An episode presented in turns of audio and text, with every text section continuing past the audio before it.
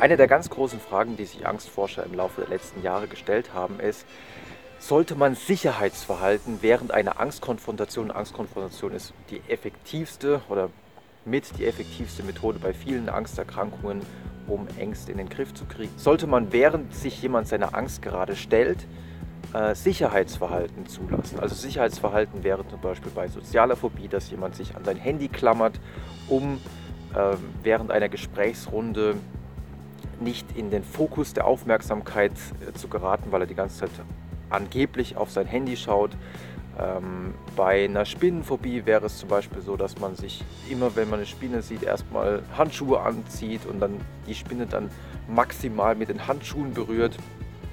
Und bei Höhenangst wäre es zum Beispiel so, dass man sich an ein Geländer klammert oder dass man die Augen zumacht, damit man das alles nicht wahrnehmen muss. Und es gibt nicht wenige Forscher, die sagen, dass dieses Sicherheitsverhalten Teil des Problems ist. Denn wenn jetzt jemand in so einer Gesprächsrunde sich zum Beispiel an sein Handy klammert und dann immer wieder drauf guckt, um eben nicht teilnehmen zu müssen am Gespräch, dann nimmt er eben auch nicht am, am Gespräch teil und merkt auch nicht, dass das alles halb so wild ist. Also man macht dann nicht wichtige Erfahrungen, die einem helfen würden, die Angst zu überwinden. Und es gibt auch durchaus einige Studien in der Vergangenheit, die zumindest tendenziell gezeigt haben, Sicherheitsverhalten ist eher problematisch. Auf der anderen Seite gibt es seit einiger Zeit auch eine Bewegung, die sagt, ja, Sicherheitsverhalten, wenn man es richtig einsetzt, wenn man es gezielt clever einsetzt, dann kann Sicherheitsverhalten auch hilfreich sein.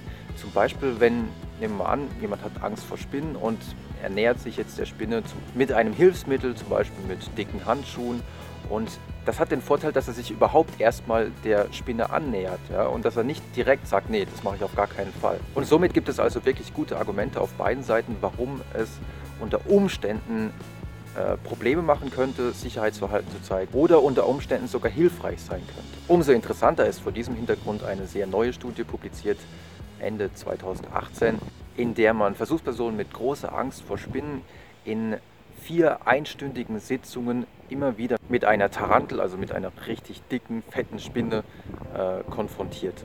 Während man der einen Gruppe jedoch sagte, versuch unter allen Umständen Sicherheitsverhalten zu vermeiden, also versuch wirklich die Spinne genau anzusehen, versuch nicht irgendwie wegzugucken, versuch nicht dich abzulenken, weil all das könnte den Therapieprozess behindern. Hat man einer zweiten Gruppe gezielt erlaubt, Sicherheitsverhalten zu zeigen. Man hat sogar unterschiedliche Gegenstände angeboten, zum Beispiel so eine Schutzbrille oder einen Chemiekittel oder einen langen Mantel und eben auch so Handschuhe.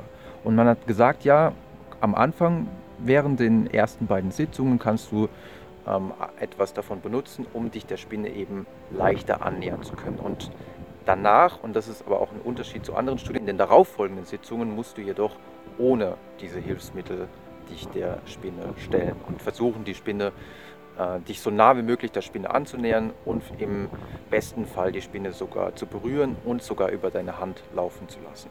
Es zeigte sich, dass in beiden Gruppen die Angst enorm nachließ. Also die Angstkonfrontation hat extrem gut funktioniert. Ähm, sowohl im Verhaltenstest war es so, dass die Versuchspersonen sich wirklich sehr nah an die Spinne annähern konnten. Viele waren wirklich in der Lage, die Spinne am Ende über ihre Hand laufen zu lassen, etwas, was sie sich am Anfang überhaupt nicht vorstellen konnten. Und ähm, auch subjektiv auf Einstellungsebene ging die Angst ganz, ganz stark und eindeutig zurück. Es gab keinen Unterschied zwischen den beiden Gruppen. Das heißt, man kann Sicherheitsverhalten, zumindest wenn es jetzt um Spinnenphobie geht, bei anderen ähm, Angsterkrankungen müsste sich das natürlich erst noch zeigen. Aber es spricht aufgrund dieser Studie einiges dafür, dass man Sicherheitsverhalten durchaus äh, zulassen kann, wenn man es clever einsetzt. Wenn man sagt, okay, das ist das erste Hilfsmittel und danach schleicht man es sozusagen aus. So wie wenn man zum Beispiel ähm, Medikamente nimmt, um erstmal über einen Berg zu kommen und mit der Zeit schleicht man das halt aus. Und es ist also nicht so entscheidend, ob man jetzt äh, Sicherheitsverhalten zulässt oder nicht, sondern entscheidend ist wahrscheinlich, dass man ähm, wirklich diese Konfrontation hat und ob die jetzt mit Sicherheitsverhalten ist oder ohne, das scheint gar nicht so wichtig zu sein. Wichtig ist nur, dass man sich wirklich seinen Ängsten stellt. Ich hoffe, ihr fandet es interessant und wenn ihr wollt, sehen wir uns beim nächsten Mal.